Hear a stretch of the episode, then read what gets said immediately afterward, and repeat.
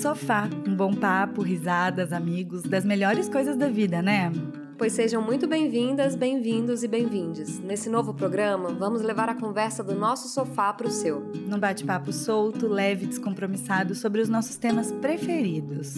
Essa é a primeira temporada em seis episódios, intercalados com o programa que você já conhece, aqui no feed do Convite para Ser Adulto. Então pega sua tacinha de vinho, sua xícara de chá ou acompanhamento de sua preferência e vem com a gente. Eu sou a Thay Pascoal. E eu sou a Flor Reis. E esse é o Convite no Sofá.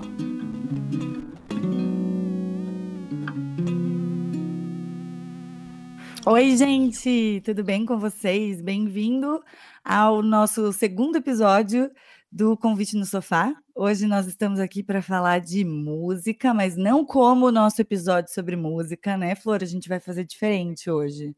Isso. É, a gente até tem uma convidada repetida.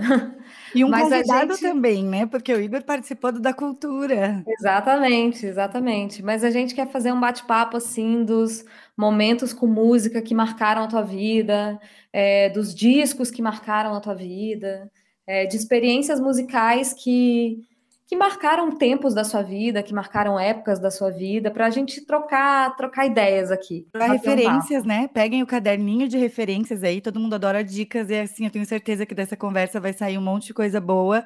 Mas antes disso, só queria lembrar que estamos nas redes sociais com arroba convite para ser adulto, três meses episódio toda semana com esse projeto do Convite no Sofá e a nossa campanha de financiamento coletivo no Apoia-se, apoia.se barra convite para ser adulto. E também estamos lá na nossa comunidade do Telegram para trocar uma ideia, bater um papo legal, trocar referências e contem lá para gente quais são as músicas da vida de vocês. Vamos apresentar os convidados, então, oficialmente, que a gente já entregou, mais ou menos, quem são? Vamos começar pela Rê. Tudo bem, estou muito feliz de estar aqui de volta. Foi muito divertido da outra vez. Acho o máximo, assim, a, a vibe do podcast. Enfim, sou fã número um do convite. E, enfim, feliz de estar aqui de novo para falar de música, que é uma paixão minha, que virou profissão. Meu nome é Rê Gugli. Renata, né? Mas meu nome artístico é Rê Gugli. E eu sou cantora, compositora, também sou empreendedora, tenho, sou sócia de um bar aqui em Curitiba, onde temos shows ao, shows ao vivo. E, enfim, outras coisas mais. sou assim. Diversa. É uma pessoa permeada pela música, né? Sim. e o nosso outro convidado, que também já é da casa, o Igor, se apresenta para gente. E, gente, olá todo mundo, felicidade enorme estar aqui eu sempre eu recebo esse convite como um momento de alegria, assim, é como um momento de, de leveza, um momento de, de quando a gente começa a conversar, é lembrar por que, que a música é o centro, é o epicentro da minha vida, é por que, que eu me movimento por ela desde os 10, 12 anos de idade e espero fazer isso até os 70. E hoje, pelo que eu estou sabendo aqui, a gente vai, vai para causos aí, né? Vamos contar histórias e aí fica ainda mais divertido. É um prazerzaço. Meu nome é Igor Cordeiro. É, eu canto, danço, sapateio brincadeira. Né? Meu trabalho, meu trabalho, na verdade, é com música em todo o processo da cadeia produtiva. Eu já toquei, já cantei, já produzi, já organizei, já fui gestor público, é, consultor, curador. Basicamente, sou velho. Então, é uma alegria enorme estar aqui e trocar com vocês. Maravilha. A gente deixa os convidados se apresentarem, porque quem é que vai saber contar tudo isso, entendeu? As pessoas respiram música, produzem música, produzem outros artistas, produzem é, é, uhum. música própria. É difícil, tem outros gente. trabalhos. Exato, tem outros trabalhos. E compõe em outras línguas, né? Porque aqui assim, a Renata já, já, ela já vai compor o quê? Em, em português, inglês, francês, é, que mais? Tá, tá, faltando ainda mandarim, assim, né? Ainda não tá em alta, tá em alta mandarim tá em alta. Putz, daí acho que vai ficar difícil, mas gostaria. Flor, da onde que veio a ideia, né, para a gente dividir, assim, é, ficar diferente do outro episódio que a gente falou mais sobre os efeitos da música, o que, que a música representava, e aí nesse episódio que é no nosso sofá, o que, que a gente vai trazer de diferente? É, histórias afetivas sobre música, né? Foi o desejo da gente falar. Eu estava contando é, para eles aqui antes da gente abrir a gravação que eu pensei em fazer esse episódio porque eu comprei um disco de vinil da Marisa Monte é, dos anos 90, não me lembro agora o ano exato do disco, mas é o é, Anil Verde, Cor-de-Rosa e Carvão, um disco da Marisa Monte. É, e eu comecei a escutar esse disco assim no repeat eterno, virando lá, lado A, lado B, lado A, lado B. É, e eu fiquei pensando no quanto esse disco marcou a minha vida, no quanto. É, e eu postei no, no Stories, assim, e várias pessoas comentaram: Meu Deus, esse disco é a tua casa, é, é, me lembra muito a tua mãe, me lembra muito a tua casa de tal lugar. É, e eu fiquei pensando no quanto aquilo tinha marcado a minha vida, assim. E ele veio com uma revista que tinha entrevista com as pessoas que participaram, então, tipo, teve, teve um, todo um contexto de como aquele disco foi feito. E eu fiquei pensando na importância da música como um todo, na importância de determinados discos na nossa vida, assim, na nossa formação como pessoas, assim. No nosso episódio primeiro sobre música, a gente falou que músicas são maiores do que pessoas. É, e a gente queria dizer que, tipo assim, às vezes aquela era a sua música com alguém, assim, a sua música romântica com alguém, e aquela pessoa passa na tua vida, mas essa música não precisa passar na tua vida, assim. É, e se você for olhar bem, ela não passa, ela continua contigo, assim. É, você fica com aquele souvenir daquele amor, assim, daquela relação. E a música é muito maior do que isso, né? Porque ela é souvenir para é, milhões de amores pelo mundo afora. E não só amores românticos, né? Não só amores de casal, assim. E eu fico pensando que não só músicas são maiores que pessoas, como elas são maiores do que momentos também. Eu tenho ouvido muito playlists minhas, assim, de cinco anos atrás, de quatro anos atrás, e como é gostoso encontrar com aquela eu daquele tempo, através das minhas playlists, assim. Eu tenho uma relação muito forte com a música e eu tenho essa sensação, assim, de que, de que ela me identifica de alguma forma, assim e tive muitas experiências transcendentes assim com música de é, respostas virem para mim através da música assim uma coisa quase que, que religiosa assim mas sem uma religião intermediando. História, é, eu queria saber isso. Quais os discos, né? Você falou do disco da Marisa. Quais os discos de vocês dois que são os que marcaram algum momento assim, né, de vida, de infância, de, enfim, Olha, eu tenho um da Marisa também, mas eh, não é o mesmo da Flor, mas que marcou muito, que é aquele Memórias, Crônicas e Declarações de Amor. Sim. Descalço, lindo, lindão. É, eu escutava muito eh, no carro com a minha mãe, assim, quando ela. A minha mãe dava aula na mesma escola que eu estudava, então a gente ia para a escola juntas, eu, ela e minha irmã, e a gente sempre escutava esse CD, né? Enfim que mais que marcou bastante? Com certeza aquele aquele álbum One, né? Um, número um dos Beatles. Uhum. Eu lembro que a gente escutou muito também. Tem um Geralmente eram os CDs que os nossos pais tinham, é. assim, né? Uhum. Os primeiros Não, mas CDs o meu foi Marisa também, gente. Foi outro disco, que foi o Mais. O Mais. Olha Nossa, a Marizona aí. Todo mundo Nossa, tem um Marisa, Marisa assim, eu escutei até furar o CD, né? Eu acho é, que era CD. Na minha família, era, ela era uma artista muito tocada, assim. Ela era a nossa queridinha familiar, assim. Sabe o que é, Flor? Acho que até falando de Marisa, e aí depois trazendo outro elemento, a Marisa conseguiu desromper um momento em que há muito tempo não se tinha o nascimento de uma grande diva brasileira, né? Se a gente uhum. olhar está falando de Gal Costa, Maria Bethânia, Elisete Cardoso e em outros momentos. E aí a Marisa vinha anos, anos 80, é evidente, surgiram artistas como Paula Toller e outras cantoras que se tornaram grande referência. Mas com uma mas, outra vibe, né? Mas de repente a Marisa volta com um clássico rejuvenescido, com um barulhinho bom, cantando com Eddie Mota 1989, aí é Nelson Mota enlouquecido com ela em Nova York. De repente ela refunda o espaço da música popular brasileira.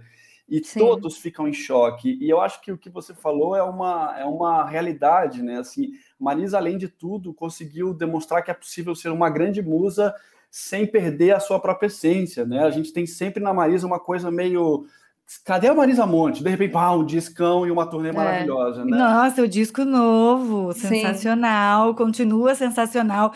Um dos uma melhores shows que eu fui na minha né? vida também, né? Então, acho a Marisa, ela é muito marcante, assim. E, e também, tá aí, é, nisso, assim, você vê o quanto ela conseguiu construir uma carreira sólida, especial, que quando ela autoriza né, o Silva a cantar as músicas da Marisa, ela é, é quase que assim, é um, é um troféu, um Oscar, né? Tipo, uhum. Silva, você você vai. Uhum. Sim. E isso reposiciona a carreira do Silva, né? Porque Total. a partir daquele momento ele sai de um artista emergente virada, da música alternativa assim. E se é. torna um artista da música popular brasileira, porque a Marisa vem e abençoa, né? Então, isso é, é, é, uma perspectiva muito louca. Acho que trazendo um ponto do que a Flor falou, que eu acho que é muito legal, é a gente entender o papel que a música popular constrói na vida das pessoas. Ela, ela, ela ele é um decodificador de momentos e não que essa fotografia deixe de ter valor. Né? Se a gente olhar, a gente olha às vezes uma fotografia, vamos recortar para o grande fotógrafo brasileiro, Sebastião Salgado, ele representa alguma coisa muito clara e aquilo tem uma,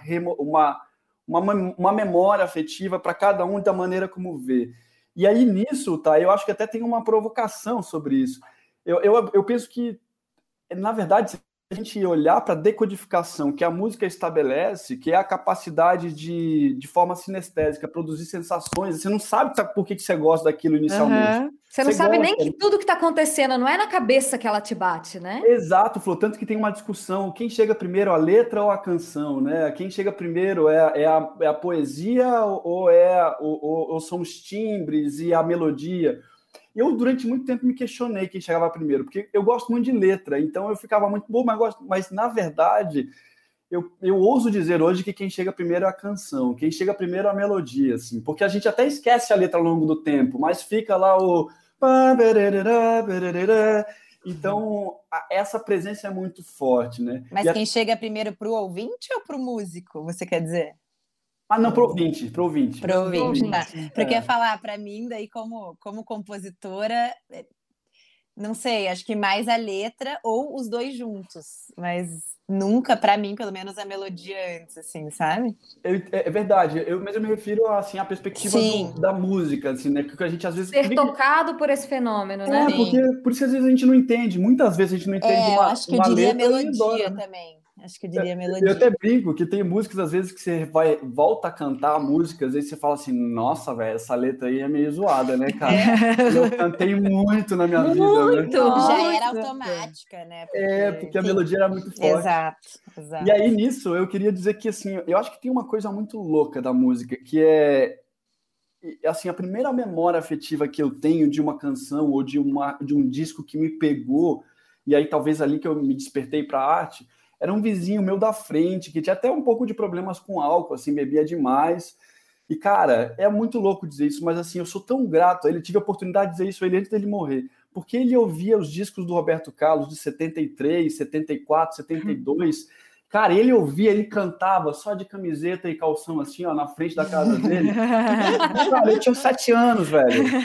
sete anos. Eu não entendia que aqueles discos seriam discos, assim, estruturantes na minha vida. Aí, lá no interior de Rondônia, eu conhecendo o Alberto Carlos pelo meu vizinho da frente, que chegava de bike meio no, no limite da cachaça e cantava Quando você me ouvir cantar. Ah. Deus, cara, eu arrepio até hoje, cara. Marlúcio mora no meu coração.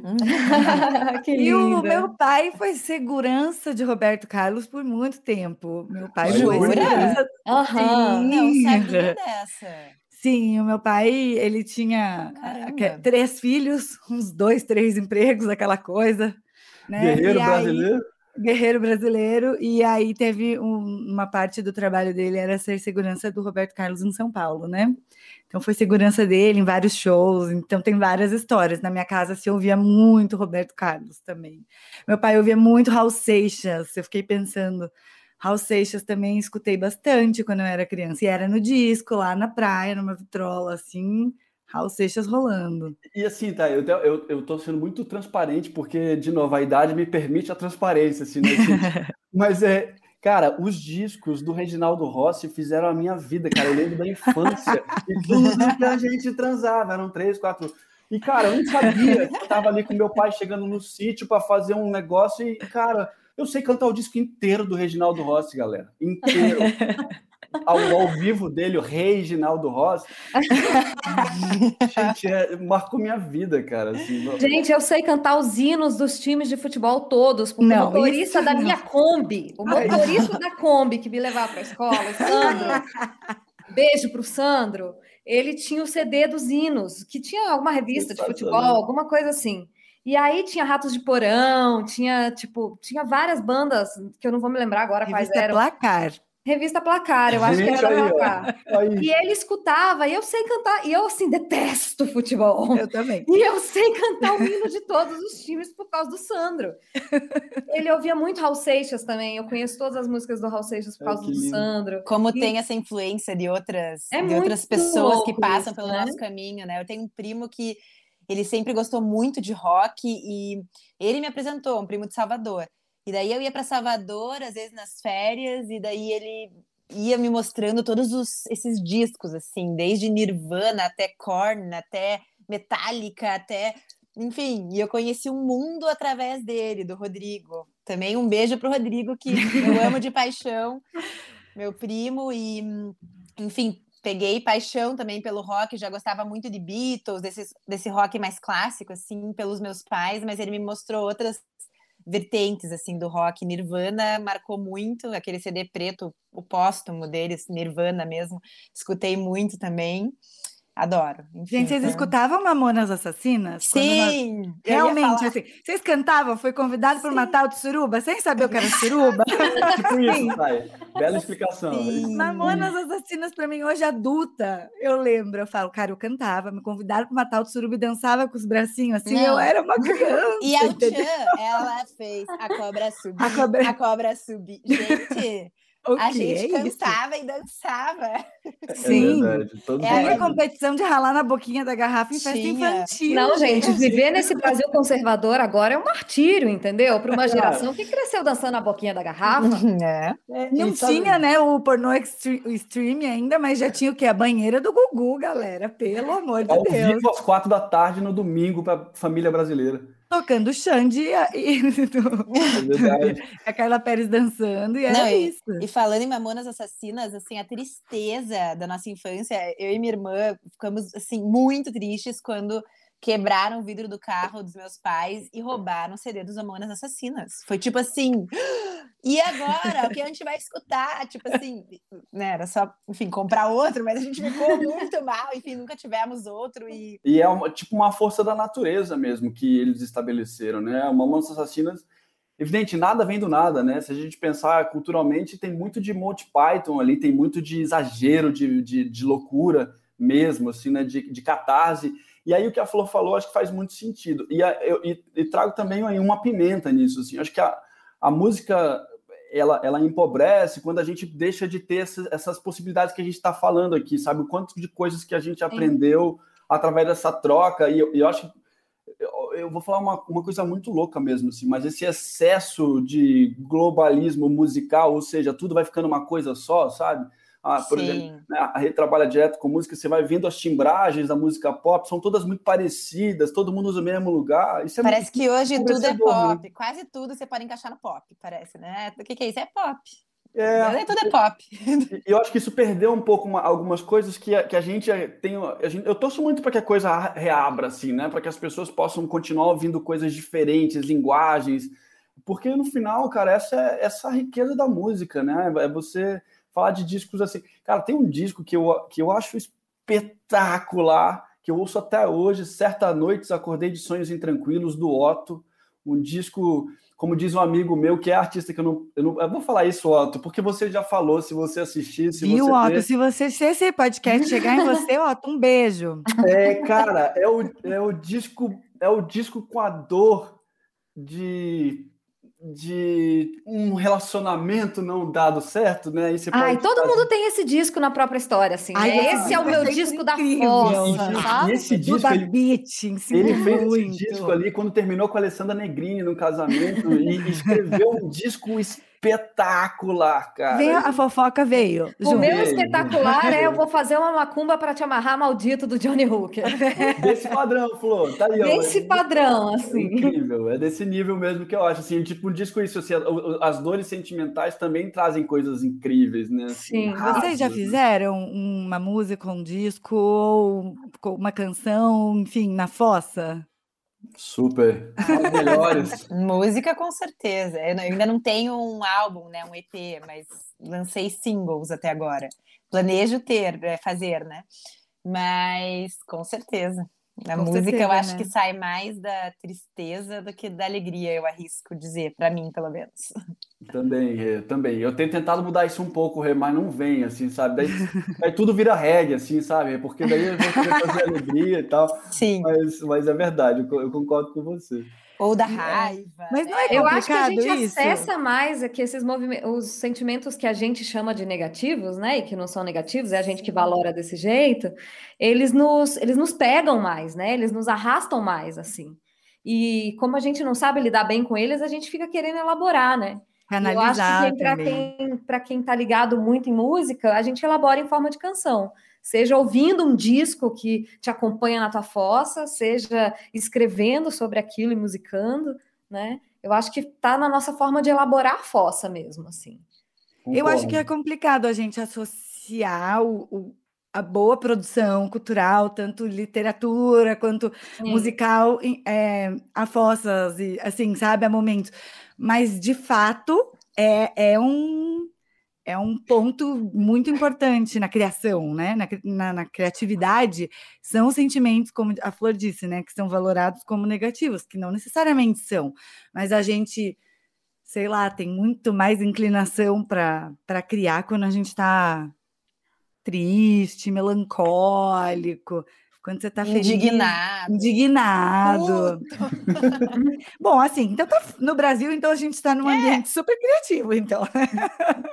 Você sabe, Thaís, que até um bom ponto. Eu, eu tenho pensado sobre isso. Eu falei, cara, que hora que vai vir os discão da pandemia, né? Porque, assim, tem coisas legais surgindo, mas, assim, não aconteceu ainda aquele pós é, aquele movimento pós-ditadura, né? Que saíram lá vários artistas incríveis e gravaram discos maravilhosos. Cadê o, cadê o Chico Buarque da, da, da pandemia?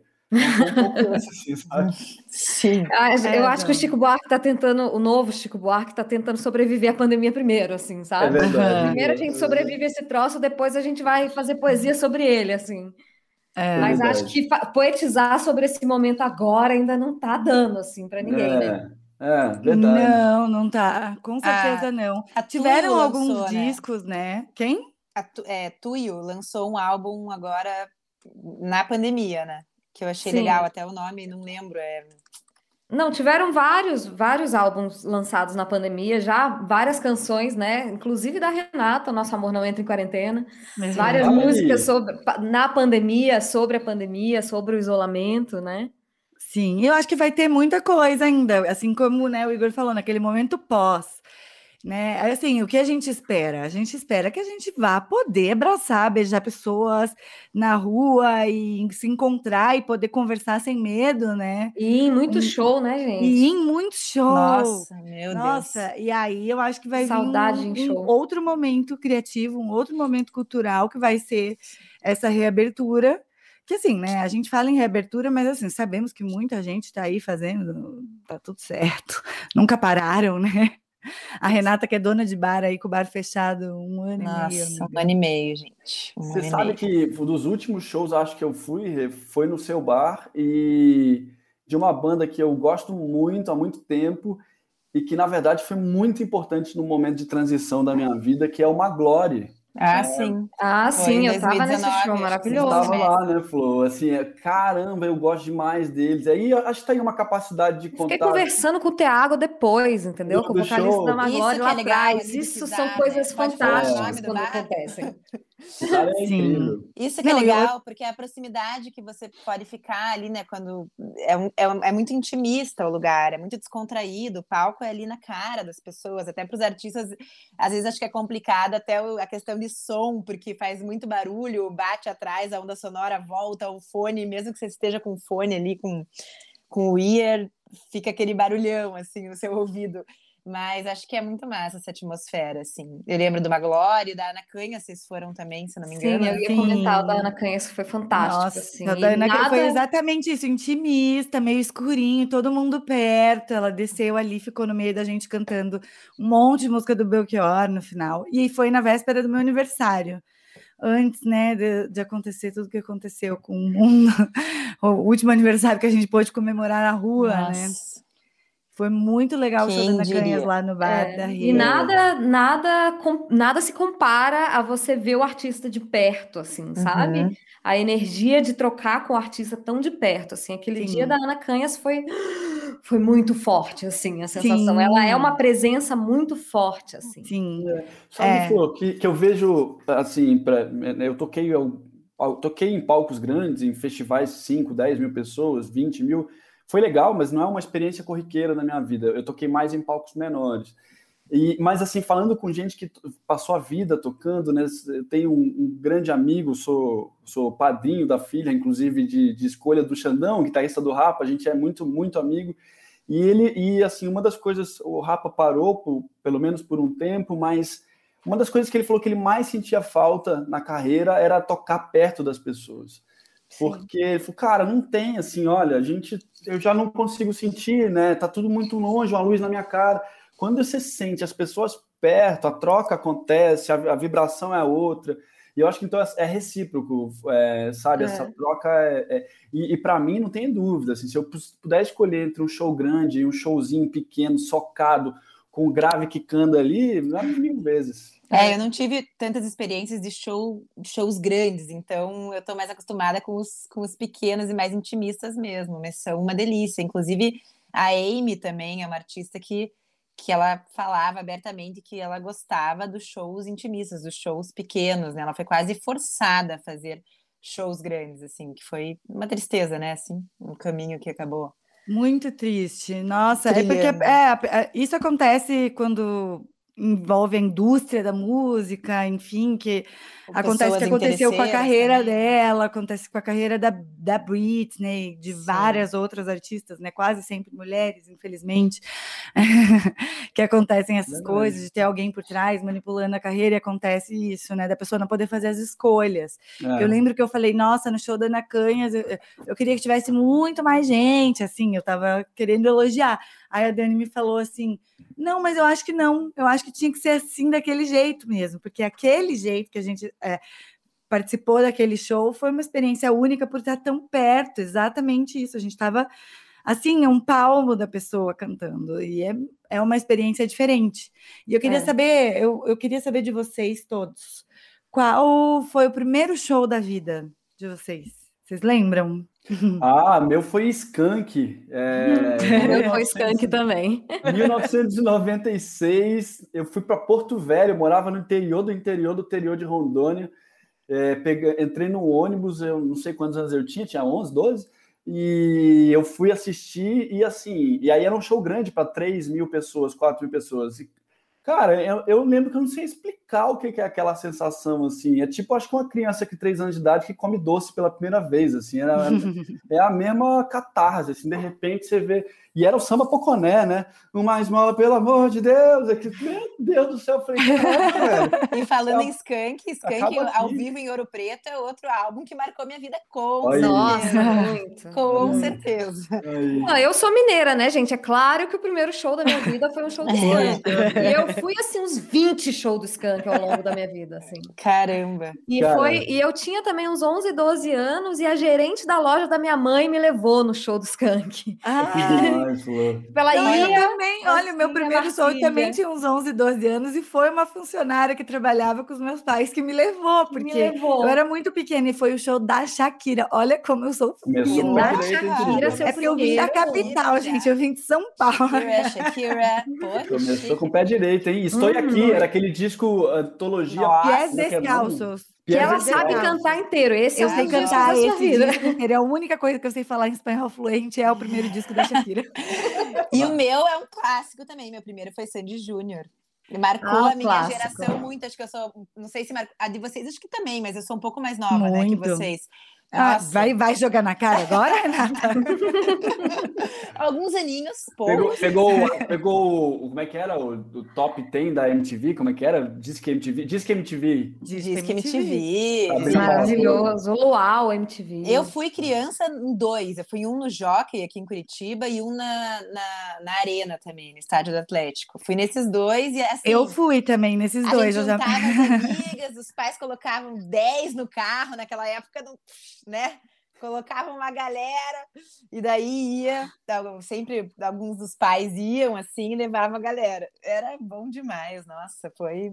Mas assim, o que mais marcou mesmo de, como primeiro show, porque esses eu era criança, assim, né? Então acho que é diferente a sensação. É, eu acho máximo, que eu fui em algum é criança diferente. também, mas eu não me lembro. É. O que mais marcou foi, foi um festival de verão de Recife que a minha mãe levou eu e minha irmã e meus primos. Minha mãe é pernambucana, muito animada. Ela nasceu em Serra Talhara, sertão pernambucano, mas assim, meus avós sempre, desde que eu sou criança, moraram em Recife. Então, a gente, tá, a gente ia passar férias lá. Ela era professora na mesma escola que a gente estudava, então a gente tinha férias escolares junto com a minha mãe, vamos dizer, né? Então a gente passava um mês em Recife, lá com a minha avó e meu pai em Curitiba, tadinho, trabalhando. Que sonho, coitado. Não para o seu pai, mas para o resto é. da família. As férias eram lá na casa da minha avó em Recife, tipo, o máximo, né? E daí sempre tinha festival de verão de Recife. Tinha de Salvador também e tinha em Recife. Daí, uma vez, minha mãe, vamos pro show da Ivete no festival? Vou levar vocês. Falei, ah, o meu segundo show foi show da Banda é. Eva, gente. Ivete, Charlie Eva, Brown, não lembro quem mais tinha, mas eu lembro que tocou Ivete e Charlie Brown, que, eu, que ela pegou uma cadeira que a gente não conseguia enxergar direito, pediu para alguém que estava vendendo alguma coisa, posso pegar essa cadeira emprestada aqui? Botou a gente na cadeira para ver. Cara, meu, é, esse show eu lembro que marcou muito, assim, a emoção, é tipo, cara, que massa, entendeu? Esse disco da banda Eva ao vivo, né? É, é um clássico. Eu fui, eu, o meu segundo show já com as minhas amiguinhas, aí foi, no, foi o, aquele show da banda Eva ao vivo, assim daquele CD que Descaso. estourou o Brasil, assim. Meu amor. É. Não, e a gente também hoje não, a gente, a gente não pode escutar, gol, né? Era um campo Eu de amo. futebol, assim, e, as, e a gente subiu e ficou em cima da trave, assim, sentou Nossa, na parte aventureira. de cima do gol. E a Ivete falou o pessoal lá em cima do gol, gente. O meu segundo show, eu era Já criança. foi citada pela autora, né? É, exatamente. Isso foi de uma emoção, assim, inenarrável. Sabe que contando essas histórias, eu, eu, eu, gosto muito do. A, a Rê falou do Charlie Brown Jr. Eu, a gente geracionalmente é um pouquinho depois que a banda chegou. Então uhum. é, fica aquela coisa assim, ah, legal, mas assim, legal mesmo é Skunk e Paralamas, que são um pouco mais antigos, né? Titãs e tal, né? Não, mas eu vou gente... dizer que eu sou dessa outra geração, mas eu, pref... eu sou mais do som do Skunk, Paralamas e etc. Mas é gosto daí. Né? É, então, e é, mas aí assim, eu, eu sempre gostei muito do, do. Acho que é do segundo disco do Charlie Brown. E, e aí, uma vez, estava no Lupa Luna, a gente ia tocar por sorte no mesmo palco. E aí eu, eu tinha um pouco esse preconceito com, com o Charlie Brown Jr., embora eu gostasse demais do segundo disco. E aí, cara, assim, eu lembro de falei, ah, vou assistir esses caras do palco. E, e assistir do cantinho, assim, ó. E aí eu lembro do Chorão chegando, foi pouco antes da morte dele, chegando pro show, eu vi, caceta, caraca, velho. Era um absurdo. Cara, ele é Ivete Sangalo do, do rock brasileiro, é, cara. Sim, eu ia falar, eu gosto muito do Charlie Brown. No primeiro show. E, é, e foi uma banda muito ah, grande, é, né? Todo mundo conhece alguma coisa. É. Pô, a capacidade dele de dominar o público, de tocar a banda inteira. Caraca, velho, eu fiquei assim, ó, em é. choque. Isso eram gênios do, do que fazia. Você sabe que a Rê estava falando da Amy e eu fico pensando que o quanto, infelizmente, essa coisa da fama e do, desse universo musical, ele destrói a vida de artistas, não só quando eles são controlados pela, pela por alguém, Sim. né? Por uma pessoa. Eles acabam sendo controlados pela fama, assim. Tem eu assisti o né? documentário né? do Chorão esses dias, porque o Davi é um grande, um grande fã do Chorão, e aí saiu um documentário sobre ele esse ano e a gente assistiu. E é fortíssimo, assim. Ele era uma figura inacreditável mesmo. Ele era um daqueles caras que ficou rico e que ajudou todo mundo, assim. E que de repente ele tinha uma equipe de 50 pessoas que, cujos salários dependiam dele.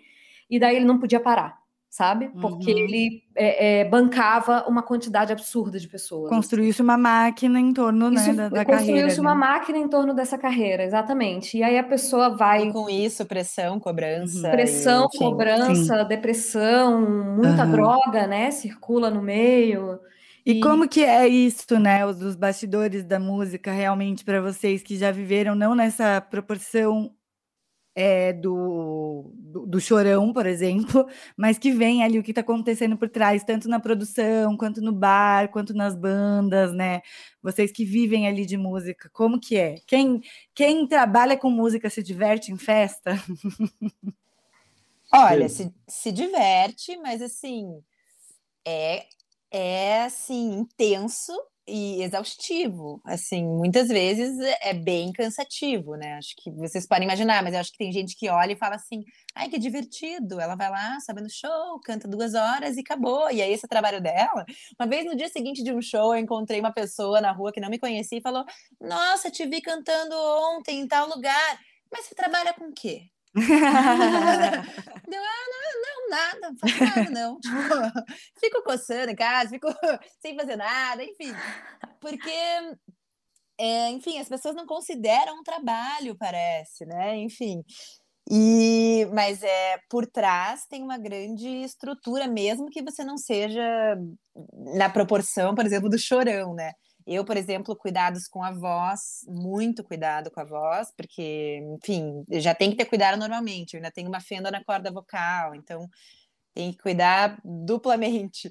E, a gente mora numa cidade muito fria, né? Muito fria, mudança de temperatura. Daí você tá dentro do bar, tá um bafo de calor, daí você sai, tá um frio de matar. Então, volta e meia tinha crise de garganta, injeção na bunda, literalmente, porque tinha show no dia seguinte e não adiantava tomar um comprimido, então eu já tomei injeção muito, assim, e eu gostar, não queria, né, porque eu não curto muito tomar remédio, assim, ainda mais muito, né, mas volta e meia tava ou tomando injeção, ou lá no otorrino, ou fazendo uma laringoscopia para ver como que tava, e isso que eu cuidava, tá, gente? Então, não bebia muito álcool, evitava o máximo, é, tava em lugar com música alta, falava pouco, daí você fica, pô, tô aqui numa festa, não posso nem falar.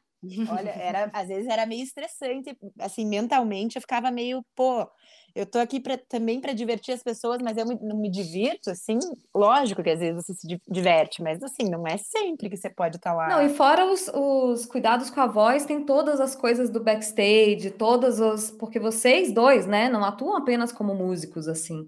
É, vocês são sempre na produção da, dos eventos também, né? Vocês estão sempre no backstage organizando, seja os próprios shows ou shows de, de outras pessoas, assim. Mas, Rê, eu queria que você contasse no ar como é, porque a gente acha o quê? Que a pessoa que está no palco, tá todo mundo olhando para ela, que ela vai pegar geral, que ela é a pessoa que melhor pega na noite, que é a pessoa escolher. que tá lá em cima no palco. Ai, minhas amigas ficam que falando. escolhe entre o bar inteiro. É, eu é não é isso? ali para pegar sobra, minhas amigas ficam falando. Mas olha, gente, não sei se eu sou meio desligada às vezes, porque eu tô tão atenta quando eu tô fazendo show ali no palco, tão atenta na música, na voz, na, na performance, na mergulhada na música, que às vezes eu não percebo algumas coisas, eu confesso. Mas claro que o, o palco é um lugar, assim, vamos dizer, privilegiado, até pela altura dele, você enxerga a festa, sabe aquela coisa? Vocês têm uma visão privilegiada da festa. Então, Obviamente que, assim, você vê as pessoas, você troca olhares, você percebe alguém ali que você achou interessante. Então, tem essa coisa. E tem também aquele efeito palco que, que eu chamo, assim, que é aquela coisa que fica em volta da pessoa que está no palco. Eu sei porque eu também, né? É, tô na plateia, né? Muitas vezes. Muitas vezes tô na plateia e antes de, de começar a cantar e enfim, profissionalmente estava ali no público só, então eu tinha isso. Nossa, eu ia ver assim, ficava, meu Deus, essas pessoas, que coisa incrível. Tem um brilho, né? É, nossa, eu lembro que eu ia muito ver Milk and Blues no Cross. Uhum. Eu ficava, meu Deus, essas meninas, elas devem assim, né? Deve ser uma coisa fora do normal o sucesso que elas fazem. Elas são muito poderosas. Muito... eu ficava assim encantada. Eu falava, nossa, um dia eu queria estar nesse lugar. E olha só que no fim eu estou, né? Que engraçado. Eu não imaginava na época que eu estaria, enfim. Mas então rola esse efeito palco. Eu vejo que as pessoas olham, às vezes fazem coração, às vezes, sabe, tipo, é, sei lá, dão a mão, mandam, pegam o celular, escrevem mensagem e mostram, rolam umas coisas assim, ainda mais nos, nos, tipos de show que eu faço, que a gente tem essa proximidade, assim, com o público, né? Então é engraçado, eu me divirto, assim, né? Quando, quando é uma coisa respeitosa e legal e divertida, né? E... Mas também eu sinto que rola uma intimidação, que é uma pena, porque daí você tá lá no palco, parece que as pessoas é isso, estão olhando, né? Aquela pessoa que se interessou, poxa, tá olhando para mim, tá rolando um clima, não sei o que lá. Você desce do palco, não vem falar com você nunca.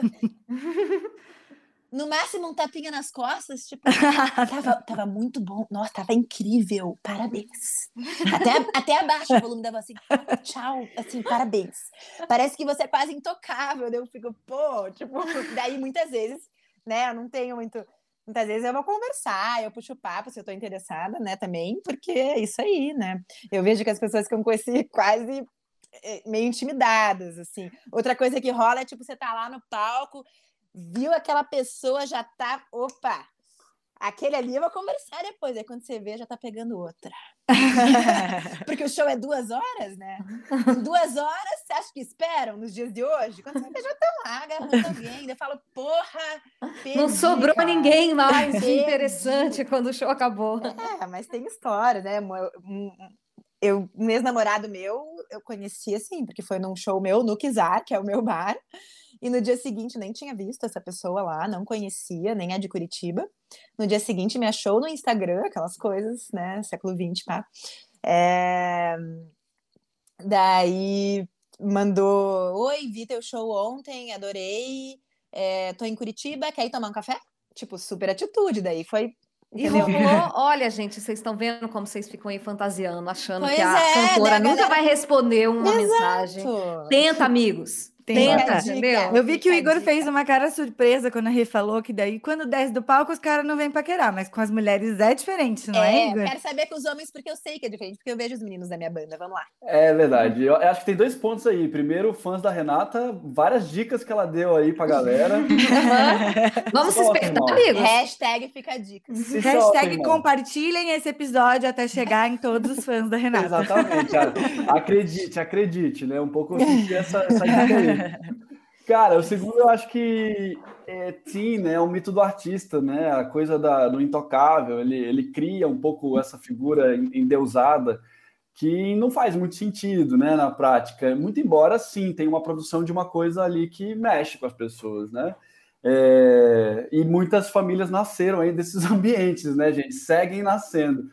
Eu acho que, eu acho que com o tempo, nem todo mundo, porque eu conheço alguns artistas que não mudaram aí 20 anos, assim, né? Mas com o tempo é um pouco que a Rê falou, assim, né? Como é um trabalho, você não dá para viver uma vida louca, assim, né? Você acaba se organizando, situações acontecem, mas eu acho que depende muito de como cada um lida, assim, é... Mas eu acho que, cara, eu acho que também tá no jogo, tá, tá no game, né? Isso, essa, essas, eu sempre bem, claro, eu acho que o, o, palco potencializa, mas essas trocas acontecem no ambiente corporativo, acontecem em qualquer lugar, assim, né? Acho que é, é, é pressuposto do, do, ser humano. Mas claro que, né, o fato de você estar num, num palco, isso se potencializa sim. Agora, o que eu ia, o que eu ia falar sobre isso é que eu, eu assim, até destacando no que a Rê falava agora há pouco, Cara, quando eu tava muito intenso, fazendo muito show, assim, aí alguém chegava para mim e falava, cara, vamos fazer alguma coisa, cara, vamos no show de tal. Não! Porque, porque assim, cara, é, é, fica um, vira um pouco da vida, né? Cara, eu sinto, eu sentia isso às vezes. Não tipo, é? Tipo, ai, não. o teu horário de descanso não, não é com o teu labor, né? É. Muito embora eu acho que isso tenha me causado um certo problema, porque como eu amo música, chegou uma hora que isso ficou assim, um pouco, caramba, como é que eu vou lidar com isso, né? Como é que eu vou estabelecer um limite entre.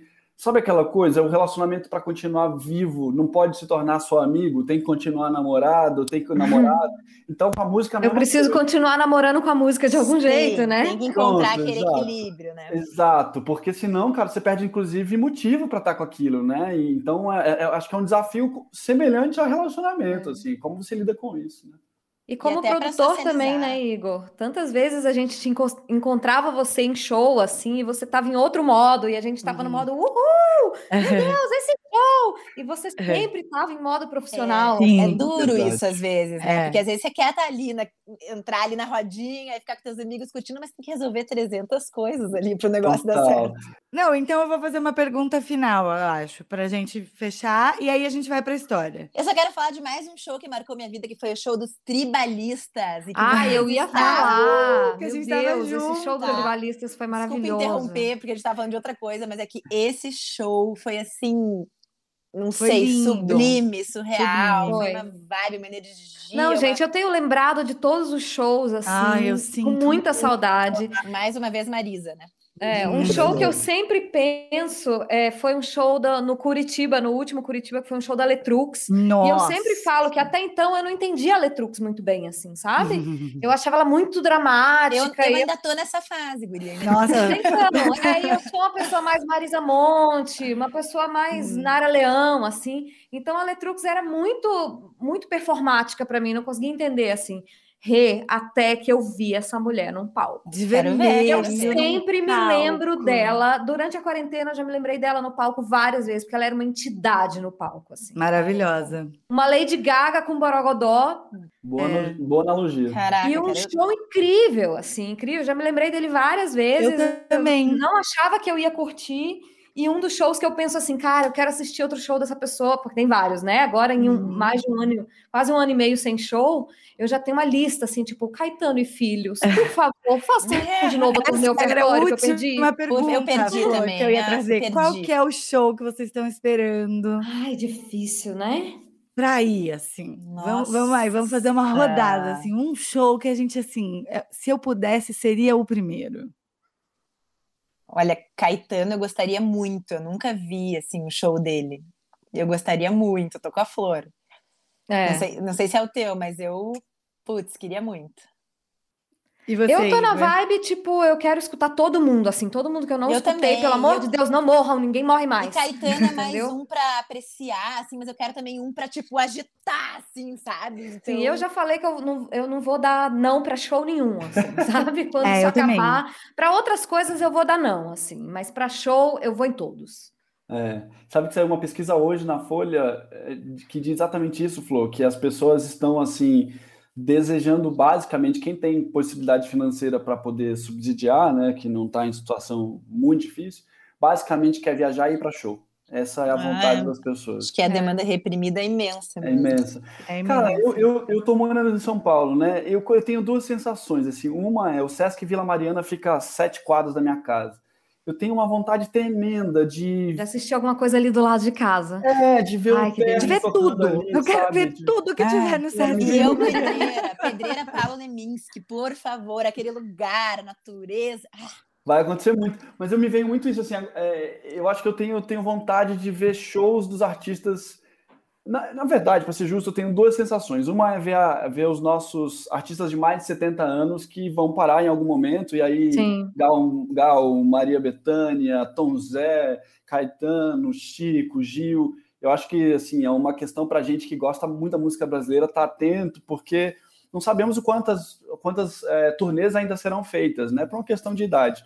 Então, sim, eu tô com você, falou de, pô, pintou o show da Gal, eu vou querer ver por essa sensação e de outros, ou Maria Bethânia. Mas eu tô, cara, eu vou, eu, eu, sério, acho que eu queria ver o terno aqui do lado de casa. Acho que era ah, isso.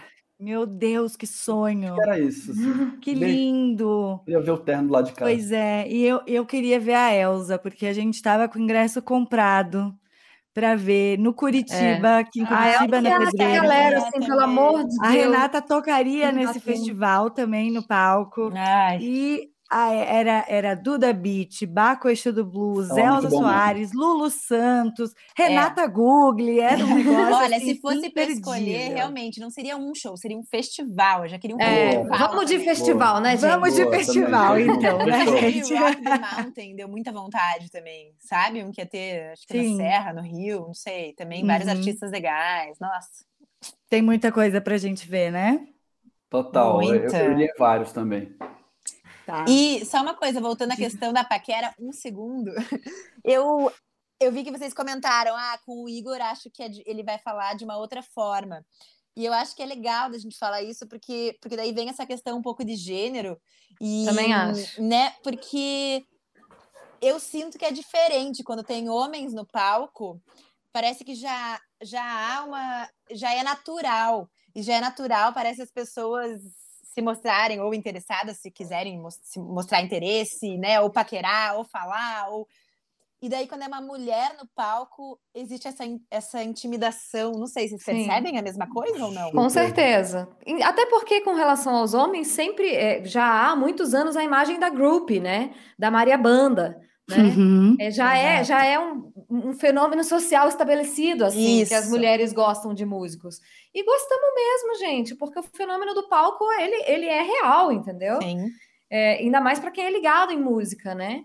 E por outro lado, a gente tem menos mulheres no palco, né? A gente tem tipo grandes cantoras e tal, mas como vocalistas de bandas, eu acho que num geral, assim, num cenário maior, de bandas menores, etc, eu acho que a gente tem menos mulheres. E temos um sexismo aí, com certeza, né? O ego masculino heterossexual não consegue bancar uma mulher no palco, né? Verdade. É muito mais, eu concordo plenamente com vocês. Pra é estranho isso, né? É, mas é, é exatamente. Eu, eu, digo estranho porque essa lógica do homem ir atrás da mulher se tornou uma lógica padrão e que não faz o menor sentido hoje em dia. Mas é, a mulher empoderada, esse termo também está passado, né? Mas a mulher ali em, em, em, em, situação de absoluto destaque intimida o homem. É, é muito Sim. verdadeiro isso mesmo. Pois é. Enfim, pois é. Não, mas então, né, homens que nos escutam, todo, todo episódio a gente tem um Todo episódio tem recadinho. Aí, gente, pelo amor de Deus, mulheres que estão no palco, mulheres que estão em posição de destaque, poderosas, maravilhoso. É. Homem palheta, né?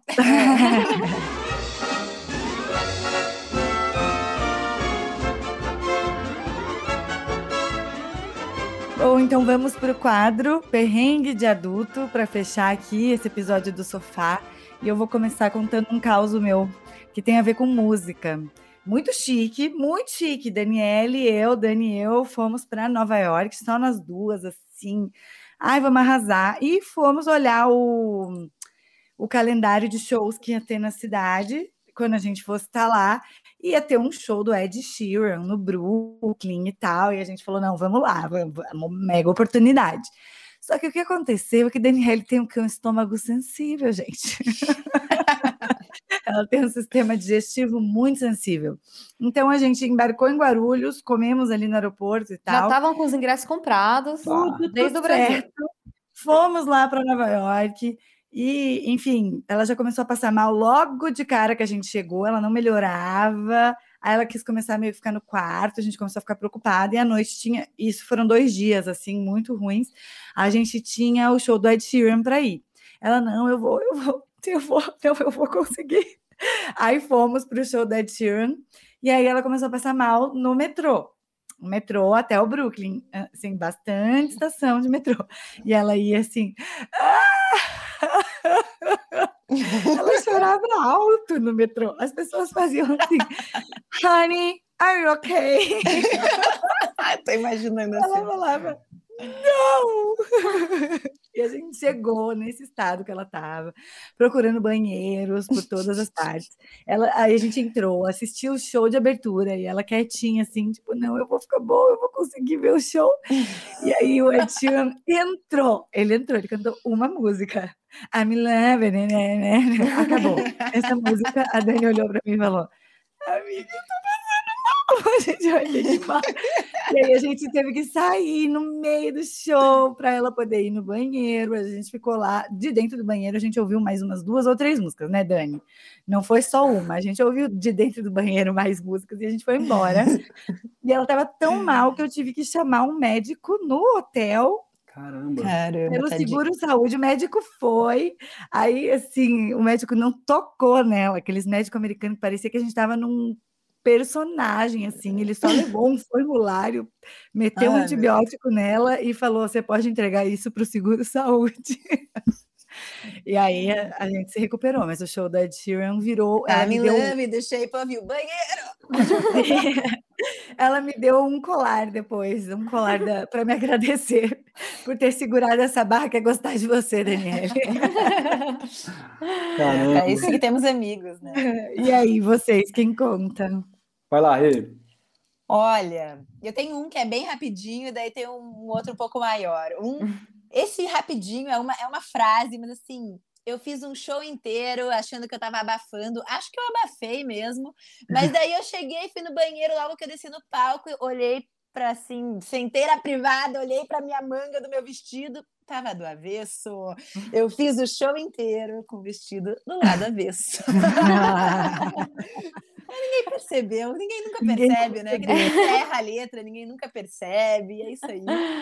Mas essa foi uma que eu, cara, eu fui fazer xixi, olhei, é isso, fiz o show inteiro do avesso. Daí aquela hora que você fica vermelha meio que sozinha, sabe? Mas guarda para você e é isso aí. e que mais? Um outro perrengue? Olha, eu não lembro de uma história assim específica, mas assim, eu viajei, né, com quatro homens é, de motorhome durante 18 dias pela Califórnia. Os caras da tua banda. Uhum. Exatamente, com os meus colegas de banda. Pela Califórnia. É, enfim, aquelas camas que assim, a pia vira cama, a, o balcão da cozinha vira outra cama, e a outra é em cima do motorista, e a outra é atrás, assim, ou seja, né? Imagina o negócio. Daí tinha a regra que não pode fazer o número dois no motorhome, gente, porque assim, ah, não dá, não dá. Eu e quatro homens, eu falei, no mínimo, por favor, assim, façam no Walmart, no Starbucks, tipo, entendeu? Por favor, eu farei o mesmo, entendeu? E daí é isso, a gente viajou parando de Walmart, Walmart, Starbucks, Starbucks, Target a Target, e era o ponto. Mas obviamente que no meio da viagem, quando todo mundo estava dormindo, ninguém sabia, alguém fez, né? Ai. E daí ficou aquele cheiro que impregnou o, o, motorhome. motorhome por toda a nossa viagem. Mas isso aí, tipo... Mas deu, deu tudo certo, galera. Deu tudo certo. Perrengue do backstage musical total. Assim, né? E você, Igor? Cara, eu acho, eu acho que vou contar dois. Eu vou, vou como a Renata, vou rapidinho. O primeiro é, uma vez a gente fez, tocou junto com o Tonho Croco, Tonho Croco do Ultraman, né? Não sei se lembra, aquela dívida de uns uhum. anos atrás. E eu gostava muito dele, a gente foi tocar, fez um show junto e tal. E aí o microfone tava dando muito choque, cara. E eu não tinha como parar, assim, galera, para aí que o microfone tá foda-se, vamos cantar assim mesmo. Mas era choque que eu, que eu fazia assim, ó. é horrível. E, e, cara, aí eu lembro de terminar o show, o Tonho Croco falar, cara, velho, tu é muito animado no palco, cara. Ele fala, caraca, velho, tu tem uma energia, bicho, que que estar cantando. Tu... Elétrica mesmo. Né? Caraca, cara. cara, eu terminei com a boca dormente, branca, assim, mas dormente, dormente fui até o final da guerra e ele achou, e aí eu achei que eu tava assim, horroroso, e ele falou, cara, que, que vibe, né, cara? Que tava eletrizante. Tava eletrizante. E, e, bom, cara, choque na boca é. é Não, clássico, isso é muito né? bom, que as pessoas às vezes têm uma leitura totalmente diferente da sua no palco, né? Sim, que tal? Foi que tal incrível! E você saiu do palco achando que tinha sido o pior show da sua vida. É. Eu amei! Deus, que bom! Eu amei te ver, mas eu nem, eu nem tanto, né? E, e aí, acho que é outra história que eu. Que a, eu acho que a história que eu mais acho louca da minha vida profissional foi como produtor, né? Como eu estava, é, eu era, estava como superintendente da Fundação Cultural e organizava as viradas culturais. E aí a gente organizou, organizando a virada, eu fiz pela primeira vez um palco eletrônico que por depois no ano seguinte virou carnaval eletrônico com a Loki e tal. Então assim a coisa criou uma, foi muito legal assim. E aí eram nove palcos espalhados no centro da cidade e esse primeiro ano do palco eletrônico. E a gente tinha sempre uma preocupação, nada contra a música eletrônica, pelo contrário, pela, a favor, assim, eu tenho orgulho de ter criado o Carnaval Eletrônico em Curitiba, mas é uma preocupação maior com, com o uso de drogas, que acaba uhum. sendo mais elevado nesse tipo de evento, ou mesmo com exagero de, de, de bebidas, coisas do gênero. E aí, cara, realmente aconteceu. Eu estava é, descendo, esse palco era, na, era na, no Largo da Ordem, e uma pessoa apagou, assim, tal, pan. Aí, aí um amigo, lembro, eu estava passando entre palco e outro, naquela linguagem que a Flor falou, com fone concentrado, você está ali, não estava focado na música, não estava focado na produção. E aí o cara desmaiou, o amigo abraçado nele, cara, meu Deus! O cara apagou e desmaiado, ele chorava, gritava, não, meu amigo, meu amigo! Cara, cena, chega o carro, entra na ambulância, a gente não... E o caraca, irmão, o que você quer fazer? Cara, eu não, esse cara é o cara da minha vida, eu não posso perder ele. E, e a gente tava com o batimento baixo, cardíaco. Acho e aí o cara entrou, o cara entrou na ambulância, sum, sumiu a ambulância, ele, o cara lá, e eu tive que correr para outro palco, né? Resolvemos, fui pro palco da Boca Maldita, que era o show final do Cidade Negra. Aí chegou, era 11 da noite, o primeiro que o Tony Garrito atrasou uma hora e meia, chegou no palco, não queria, queria dizer que era a gente. Eu fui buscar ele a pé, no, a pé, literalmente. Ele estava comendo comida japonesa, bonitão, uma e pouco. Se você estiver vendo Tony Garrito, você certamente vai lembrar. Entrei no quarto. Tony Garrido. É, falei, Tony Garrido. Meu crush da pré-adolescência. Aí, cheguei, peguei ele pela mão, literalmente atravessamos ali quatro quadras, ele chegou no palco. Quando ele subiu, eu, cara, ainda bem, mas ainda estava em choque com aquela história e muito com a imagem do rapaz que chorava e tal. Aí, pô, desci, na, fui para frente do palco. Quando eu olho na frente do palco, encostado na grade aqui, um, o brother que estava triste com um amigo que quase tinha morrido na ambulância. Eu não aguentei, cara. Aí eu cheguei nele, falei, irmão. Curtidão, show. Não, permita que o Aqui, ó, aqui, ó. Não, mas ele era o número um, cara. Tinha 30 mil pessoas, ele tava na beira. Como é que conseguiu chegar lá de novo? Cara, eu não sei como, porque eu cheguei e tinha, tinha 30 mil pessoas. Ele aqui, ó. Meu amor. Aí eu falei assim, brother, tu não tá triste que teu amigo tá ruim, meu velho? Aí ele falou assim, sim, cara, mas assim, vou ver aqui, depois eu volto para cuidar dele. Aqui primeiro vamos curtir Tony Garrido aqui na rua. Você pode sair da minha frente e continuar aqui. Cara, não sei o que virou do rapaz, mas assim, aí é uma capacidade de assim, falar assim, não, ó, primeiro, depois eu choro, deixa eu me divertir. De encaixotar, essa pessoa tinha uma lua em virgem. Equilibrado. Tinha uma né? coisa assim, encaixota sentimentos. Esse uma outra vida, gente. Caramba. E você, Flor? Gente, muito perrengue ligado a show na vida, né? Porque show sempre acaba sendo perrengue, assim, ah, aquele show que você queria muito ver e que caiu um pé d'água no dia que você foi de capa de chuva mesmo, é, festival é, é, no meio do mato. É, mas eu lembrei de um, de um Curitiba também na Pedreira, em que o último show era do Nós Baianos, é, era o que todo mundo queria ver, era Novos Baianos, assim, mas a gente já estava lá, tipo, desde as três, quatro da tarde. E, e foi chegando perto do show do Nós Baianos e começou a chover. E o show deles já começou embaixo de chuva, assim. E a gente ainda ficou embaixo de chuva um tanto, ainda escutou uma boa parte, porque, meu Deus, eram novos baianos, todo mundo queria ouvir.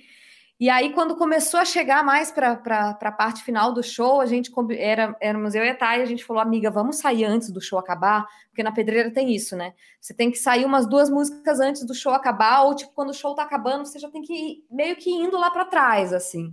Se você quiser pegar, pegar o Uber, pegar táxi, sem ter que ficar lá três horas depois.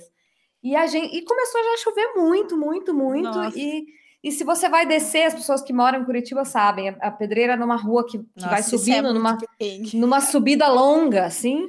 E Nossa. ou você desce, e aí a descida é, são várias, é muito, muito chão descendo para você conseguir pegar o Uber lá embaixo, ou você sobe. É, e como nós duas estávamos sozinhas, a gente decidiu subir pela própria rua da pedreira, assim. Mas é uma ladeira e tava uma chuva daquelas que castiga a tua cara, assim, que bate uhum. na tua cara, assim. E a eu e a Thay começamos a subir na chuva e falar: Meu Deus, por que me abandonaste, Senhor? e a gente não enxergava nada na frente daquela chuva que vinha contra a gente, a gente subir na ladeira, a secar coisa de filme. Chegamos lá em cima, tinha táxi. Entramos num táxi, só que já era uma época que a gente ah, usava Uber. Táxi, assim. tinha, tinha táxi lá em cima. tem táxi, né? Porque também Nossa, nesse dia tinha. Ainda tinha. tinha. Aí a gente hum. entrou num táxi, só que era aquela coisa, aquela noite super escura, uma chuva super forte, as janelas fechadas. A gente não conseguia ver aonde que o táxi estava indo, assim. E já era uma época que a gente já estava acostumado com o Uber e o trajetinho do carro aqui no seu celular, né? Em que você se sente segura saindo num show toda molhada de madrugada. E, nesse, e nessa noite, enfim, tivemos que pegar um táxi, pagar com dinheiro e não tinha. Então a gente ainda foi até em casa sem saber direito onde a gente estava, tentando se, se localizar pelas janelas lá fora. Assim, Molhadas, fiquei completamente doente, ensopadas. Doente pra caramba depois. Mas o festival valeu a pena. Exatamente. Nossa, é uma das rolê... coisas que hoje a gente fala: faço de novo? Faço de novo? Claro. Faço de novo. Esse rolê me lembrou quando eu fui desfilar uma vez no Carnaval do Rio. Nunca tinha ido, não tinha tanta vontade, preferi o Carnaval de rua. Daí uma amiga falou: não, vamos desfilar lá. Enfim, uma, uma conhecida minha tem uns, uns ingressos e a roupa e conseguiu pra gente, vai ser um pouco mais barato e vamos. Tá bom, vamos. Cara, a gente não. Enfim, curitibanas indo Carnaval do Rio sem saber quanto tempo antes tem que chegar, etc, etc. Chegamos umas quatro horas antes do que a gente tinha que entrar na avenida. A nossa roupa era de croupier. Sabe o que é croupier? É quem dá as cartas lá no cassino, sei lá o quê. Era assim, manga comprida, gravata borboleta. Meu Deus! Nossa. Uma viseira, calça, no Rio de Janeiro, tá? Pingando. Não tinha um banheiro naquela concentração. A gente apurada, ninguém conseguia. Cara, foi hilário, assim. Tinha uma amiga francesa junto que eu arrastei. ah, mas foi divertido demais, cara. Eu não sabia que era só, tipo, 20 minutos de desfile. Eu achei que durava. Não, é 20 minutos. E daí vai o cara pitando na frente, vem, dança, canta! E a gente chegou, grande Rio, pode apostar! Cara, bom demais, gente, muito bom. É bom demais. Então agora Saudades é hora... perrengues, né, Saudades gente? desses perrengues. A hora é a hora é. que vocês dão os contatos de vocês, os projetos, aonde encontrá-los. As bom, arrobas. Você me encontra, bom, nas redes sociais, no Instagram, arroba re.google, G-U-G-L-I, uh, no Spotify, regoogle, Apple Music, todos os streamings, YouTube também, regoogle, Facebook também. Sigam lá, curtam as músicas, salvem nas playlists, tudo isso ajuda muito é, a artista, o artista independente. E é isso aí, espero que ver vocês logo nos shows e curti bastante. A gente vai descolar essa festa, Rê, de, de dois anos, né? Agora, né? Nossa. né? Vai ter que ser a de dois anos do convite. A gente vai descolar, galera. Pode encontrar a gente. Lá estarei também para me encontrar é, no Instagram, é, Igor Cordeiro, ou Igor B, perdão, Igor B Cordeiro. Lá estou. É, e será sempre uma alegria conversar sobre cultura, sobre arte. É, continua e será sempre meu alimento. É isso, gente. Então vocês nos encontram nas nossas redes sociais, arroba convite para ser adulto. A minha pessoal é Thay Pascoal no Instagram e Pascoal Tayane no Twitter. A minha é Flor Underline Reis. E venham contar pra gente as experiências musicais de vocês, as vezes que a música marcou a vida de vocês de alguma forma. Venham bater papo com a gente no grupo do Telegram. E a gente também está no e-mail convite para ser adulto, arroba gmail.com. É isso, pessoal. Gente, Valeu. foi maravilhoso. Amei. Amei. Obrigada. Divertidíssimo. Obrigado Papo pelo presente demais. desse convite. Beijo. Beijo. Beijo.